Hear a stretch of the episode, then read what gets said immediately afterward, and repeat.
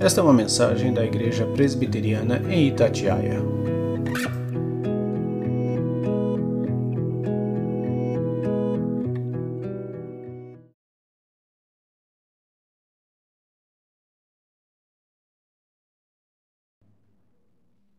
Eu gostaria de, de que nós meditássemos na palavra de Deus um pouco antes da Santa Ceia do Senhor. Hoje é um dia ímpar nós temos o privilégio de nos assentarmos à mesa do Senhor, mas temos um assunto que gostaríamos de, de falar com os irmãos. Está escrito na segunda, segundo livro dos Reis, no capítulo 6. Capítulo 6.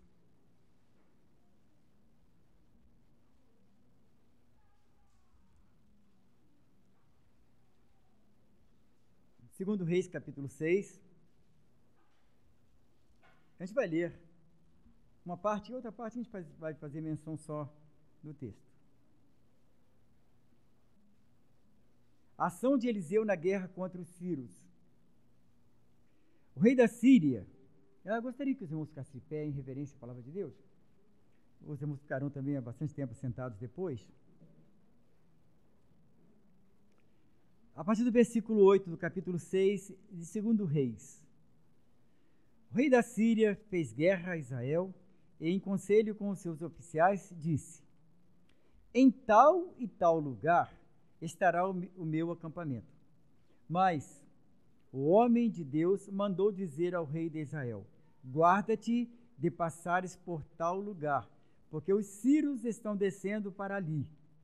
O rei de Israel enviou tropas ao lugar de que o homem de Deus lhe falara e de que o tinha avisado, e assim se salvou. Nem, é, não uma nem duas vezes. Ou seja, muitas vezes né, aconteceram esses, esses momentos. Então, tendo-se perturbado com este incidente, o coração do rei da Síria, chamou ele os seus servos e lhes disse: Não me fareis saber quem dos nossos é pelo rei de Israel? Ou seja, quem está traindo a gente entregando os nossos projetos para o inimigo, né? Quer dizer isso. Respondeu um dos seus servos: Ninguém, ó rei, meu senhor. Mas o profeta Eliseu, que está em Israel, faz saber ao rei de Israel as palavras que falas na tua câmara de dormir. Ele disse: Ide e vede onde ele está, para que eu mande prendê-lo. Foi-lhe dito: Eis que está em Dotã. Enviou, então enviou para lá cavalos, carros e fortes tropas. Chegaram de noite e cercaram a cidade. Tendo se levantado muito cedo o moço do homem de Deus e saído, eis que tropas, cavalos e carros haviam cercado a cidade. Então o seu moço lhe disse: Ai, meu senhor, que faremos? Ele respondeu: Não temos, porque mais são os que estão conosco do que os que estão com eles. Orou Eliseu e disse: Senhor, peço-te que ele abra os olhos para que veja. O, o Senhor abriu os olhos do moço e ele viu que o monte estava cheio de cavalos e carros de fogo em redor de Eliseu. Vamos dar uma parada aqui, depois a gente faz menção do restante. Vamos orar mais uma vez. Te louvamos, Senhor, pela tua palavra, nós te louvamos e pedimos que o Senhor ilumine a nossa mente, para que possamos compreender, o Deus, o, o texto da tua palavra e, quando tivermos a necessidade, colocarmos em prática nosso viver. E que seja para a glória do teu nome o ensinamento da tua palavra. Oramos no nome de Jesus. Amém. Pode sentar, meus irmãos. Quem tem dificuldade, assim, de, deficiência visual, como no meu caso, por exemplo, se eu tirar meus óculos, eu vejo as coisas um pouco mais, longe até mais ou menos. Agora mais embaçado, ficando velho, cada dia fica a visão mais embaçada, né? Deixa eu ver algumas coisas.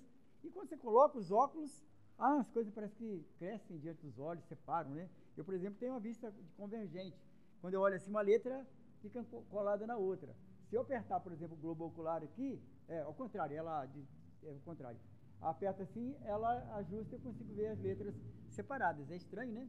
Acho que ele podia fazer uma cirurgia e colocar o nervo óptico no lugar e eu não enxergar bem. Mas a, a questão da visão é muito importante. Nós temos uma visão nós, os crentes em Jesus Cristo, é diferente da, de, de apenas da visão natural, de usar ou não usar óculos. Ah, quando Deus nos ilumina a nossa a mente, nós podemos ver alguma coisa que muita gente não pode ver. Ver aquilo que está além do aspecto físico. Nós vemos aquilo que é espiritual. Podemos contemplar a graça de Deus sobre nós, sentir isto, louvar o Senhor, é, juntamente com os anjos que louvam o Senhor no céu.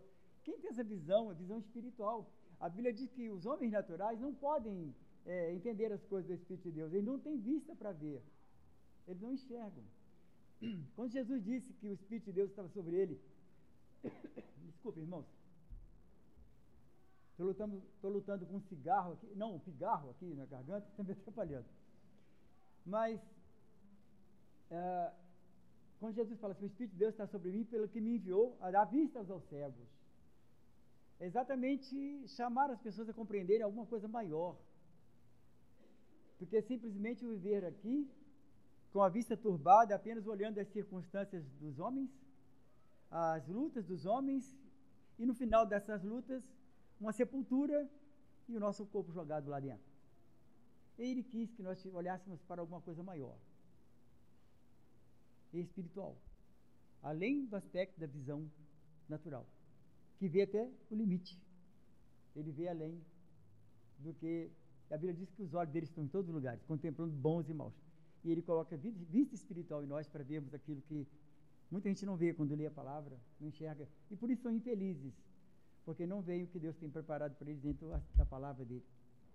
Nós temos um texto da palavra de Deus, esse texto que lemos, conta a história de um profeta com relação a Israel, que era o profeta de Israel, Eliseu, e todo, todo, toda a época tinha um rei, um profeta, né, um sacerdote, sempre em evidência em cada reino. Israel estava em evidência o, o Eliseu, nessa época, e a Síria sempre fazendo incursões contra uh, o Estado de Israel, procurando conquistar fronteiras, e ele foi, conseguiu fazer grandes coisas contra Israel no futuro. Mas nesse momento, por exemplo, o rei da Síria, querendo fazer incursões contra, contra Israel, ele falava assim: olha, ataque aquele franco lá, que vai para aquele lado ali, vai para aquele lado, tentando segurar Israel de alguma forma de atacar Israel. É interessante que, é, dentro de todo essa, esse aspecto é, desse trabalho é, importante do rei da Síria contra Israel, o, o, homem de Deus, lá do seu lugar, mandava avisar o rei assim: não vá para aquele lado que a, o exército da Síria vai estar não é para aquele lado. Então, ele mesmo frustrava os planos do inimigo de Israel.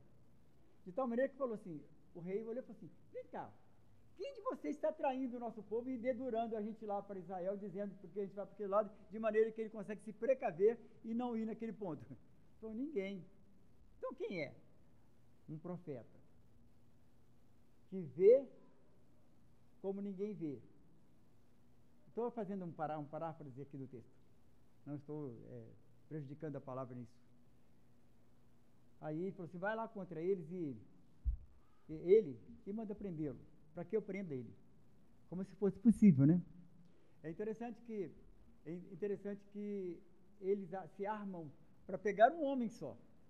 Ele vai armado como se fosse para lutar contra o exército da, de Samaria, o exército de Israel e vai armado com cavalos, carros, tudo para poder prender um homem só.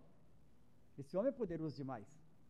Ele avisa para o rei de Israel quando, quanto às incursões da, das tropas da Síria.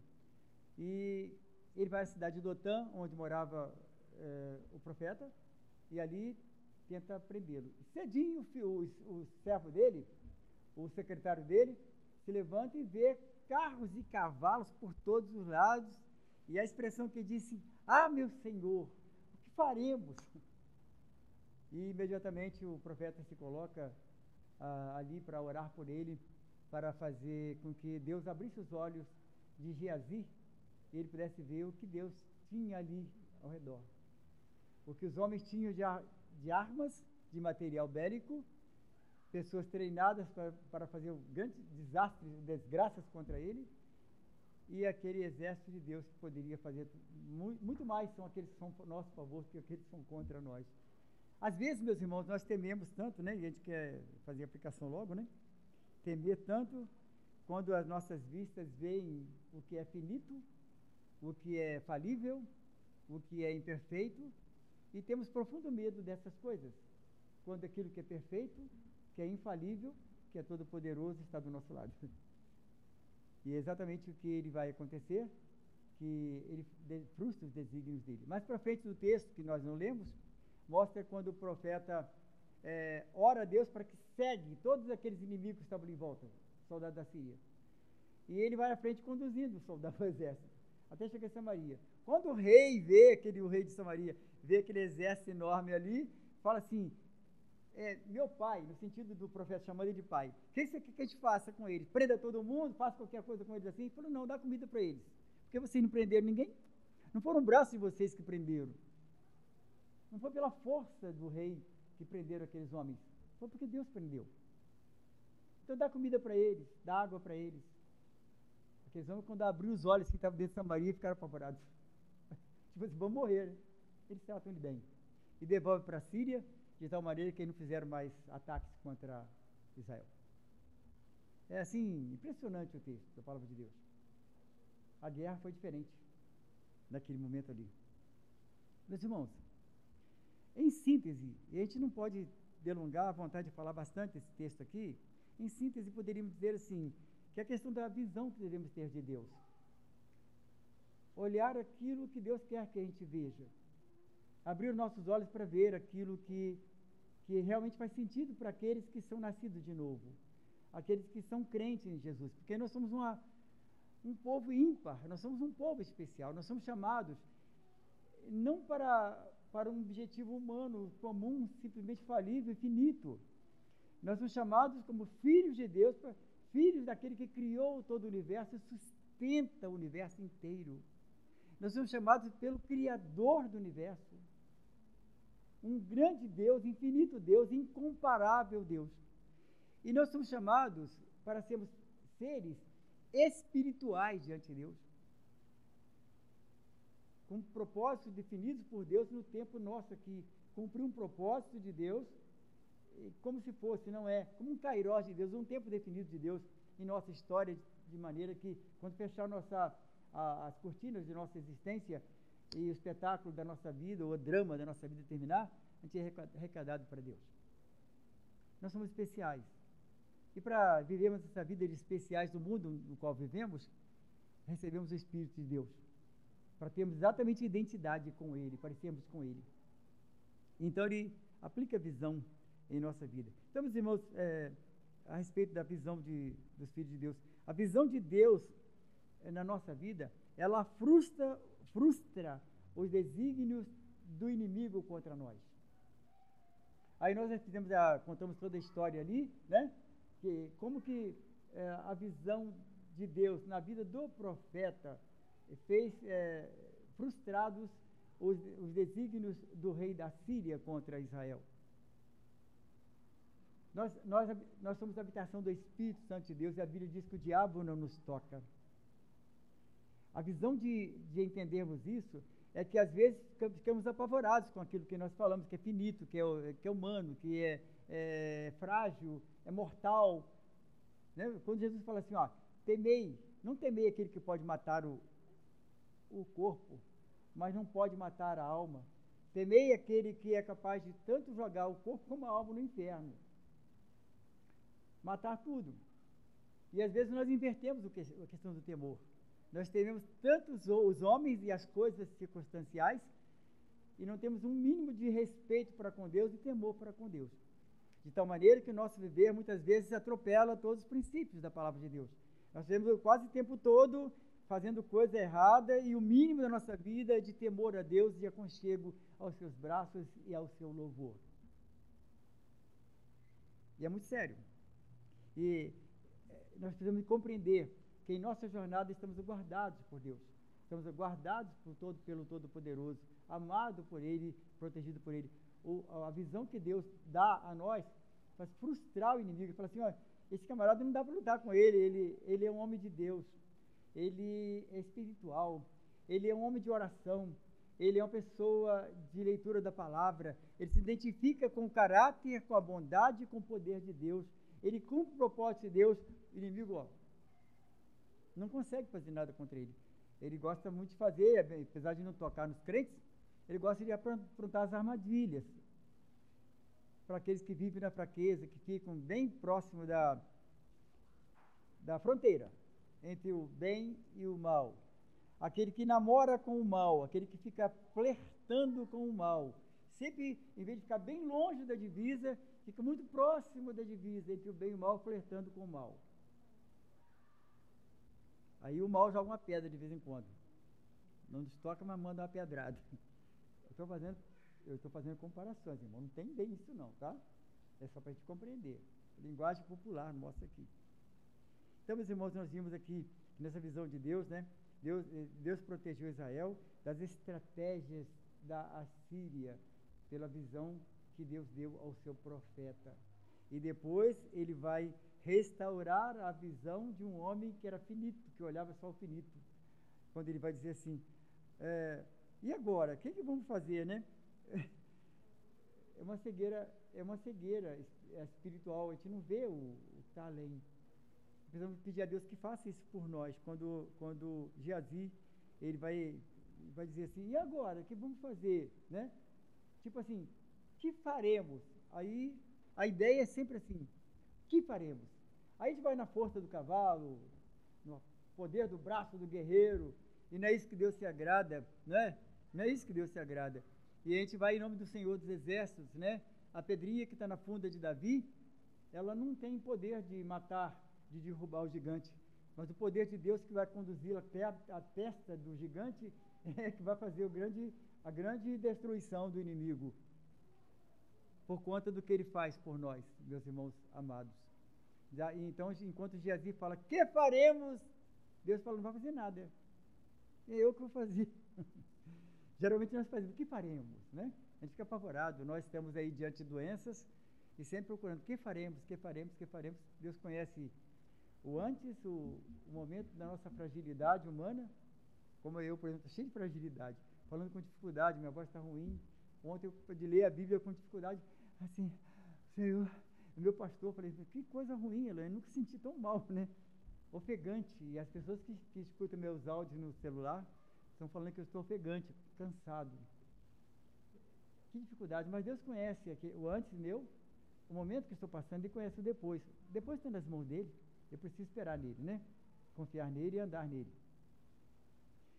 E aí, meus irmãos queridos, é, é a visão que Deus está. A segunda a questão da visão, uh, depois é, a visão de Deus nos faz ver as coisas impossíveis, tá? Aquilo que você, está bem contido na primeira parte da, da nossa discussão, a visão de Deus nos faz ver aquilo que é maravilhoso, que Deus tem para nós. E às vezes nós ficamos assim, Será que Deus tem para minha vida? Apenas eu pegar uma Bíblia e me conduzir à igreja? Apenas eu tomar Santa Ceia de vez em quando? Ou ler a Bíblia? Ou, Senhor, qual o propósito que o Senhor tem para a minha vida? Né? Não tem uma visão é, distante. Então você pede a Deus e Ele ilumina a sua mente e te mostra assim: eu quero que você faça isso. Esse é o seu trabalho aqui na terra. Esse, essa é a sua missão. E às vezes a gente não quer que Deus mostre. Porque se abrir muito a nossa mente para ver, tem muito trabalho pela frente. Tem muita coisa a ser feita. E eu não quero me comprometer. Sabe por quê, Senhor? Eu não quero que o Senhor me esclareça o que eu tenho que fazer pelo teu reino, porque eu tenho um reino aqui na terra. Eu tenho uma missão aqui na terra e essa missão é tudo para mim. É o objetivo todo que eu quero colocar nessa visão, é o meu investimento todo na minha vida, na minha família, no meu filho, no meu trabalho, no meu emprego, como aquela historinha da, contada hoje de manhã, se não me engano, quando o atleta que achava-se que era, já era Jesus, Jesus estava no seu coração, mas não parava para ler a Bíblia, e eu falo, você não lê a Bíblia, você não faz oração? Não tenho tempo. Eu tenho tempo para basquete, eu tenho tempo para a faculdade, tenho tempo para ler não sei o que lá, tenho tempo para namorar, tenho tempo para não sei o que lá, mas não tenho tempo para Deus. Então, pedir a Deus se abre a nossa visão para olhar aquilo que é, que é infinito, aquele aqueles caminhos que produzem obras que vão além do tempo, é complicado. Como é complicado também a oração: Senhor, aumenta-nos a fé. Quando aumenta-nos a fé, é importante, mas você vê coisas que são obras da fé que vão exigir mais de você. Aí, Senhor, não aumenta a minha fé. Como aquela galeria dos heróis da fé lá de Hebreus, cortados pelo meio, lançado nas, nos poços, enforcados, açoitados, decapitados, aqueles homens da fé, e ficar na galeria dos heróis da fé. Quando eu peço a visão da fé, eu peço que eu contemple algo que Deus tem, além, simplesmente além, de um viver natural, mas um viver espiritual. E essa visão Deus faz, é, do, do, versículo 15 até o versículo 17, nos mostra essa visão, e a gente vai é, dizer só, daqui, só aqui em algumas linhas, né? como de, o caso de Deus abrir os olhos de Geazi, ele pôde ver o poder de Deus. Vê, vê é, Geazi. Quando ele vê, vê assim, infinitos carros de fogo, um exército, miríades, miríades soldados celestiais ao, ao redor no monte. Aquele, aquele grupinho lá da Síria não era nada perto de nada. Aquele poder que eles tinham que fez assim, ah, meu Senhor, que faremos? Não fazia sentido mais diante do que ele passou a ver. Então, meus irmãos, o mundo, com toda a sua força, com todo o seu poder, com todas as suas provocações, com todas as suas ofertas, com todo o seu resplendor, ele não é nada perante o que Deus tem preparado para nós, que é infinitamente maior do que tudo que pedimos ou que pensamos. E a última coisa que nós destacamos aqui, meus amados, a visão de Deus nos atrai para Ele e nos cura a alma. Caso eu, eu falei aqui citando Geazi, é um caso muito importante a respeito disso.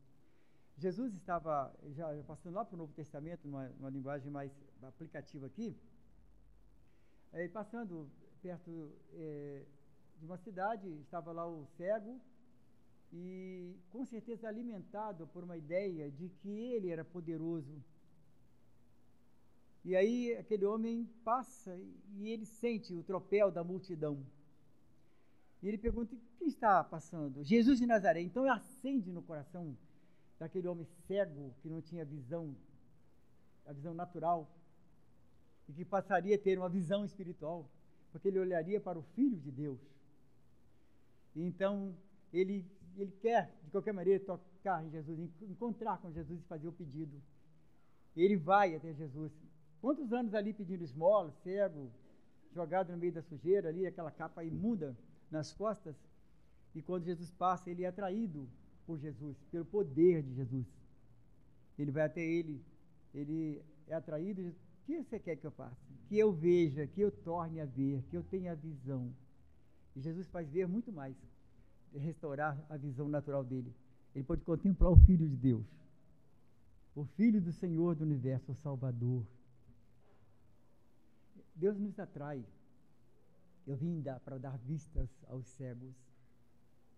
É interessante que na, na história que nós contamos aqui, a visão que, que foi dada a, ao profeta, a visão que foi dada a Geazi, foi a visão tirada do exército da Síria, que eles ficaram cegos. E conduzidos, e depois a visão que o profeta dá ao rei, para poder olhar uma outra dimensão da bondade de Deus. Não é com cavalos, não é com carros de combate, e você não pode prendê-los, porque quem prendeu foi Deus. Agora quero que você faça diferente. Mostre a minha bondade para eles. Eu estou parafraseando tal texto. Ele faz com que eles comam e que bebam são bem tratados, a palavra de Deus diz que o rei preparou um banquete para eles. Não simplesmente não pegou uma quentinha e deu para eles, não. Um banquete para eles. Eles voltaram para sua terra e, com certeza, o testemunho que foi dado pelo que Deus fez por eles, mexeu com o coração do rei da Síria. Se você está entendendo, a, a Síria, quando estou falando, entenda Síria, não é a Síria, tá? E, e com certeza o testemunho daqueles anos falou assim: nunca vi coisa igual. Nós éramos inimigos, fomos com a incursão para destruir e saímos de lá abençoados. E Deus quer dar essa visão para nós também, de conduzir aqueles que são nossos inimigos à bênção de Deus, de abençoá-los com o nosso viver. O que podemos fazer com nossos inimigos naturais, os homens sem Cristo? Chamá-los e abençoá-los. Pelo poder de Deus, falando assim: Eu quero que conheça a misericórdia. Aí vai encontrar Jesus. E os olhos deles serão abertos para olharem para Jesus. Que Deus abençoe a nossa vida e possamos ter a visão de Deus. Amém.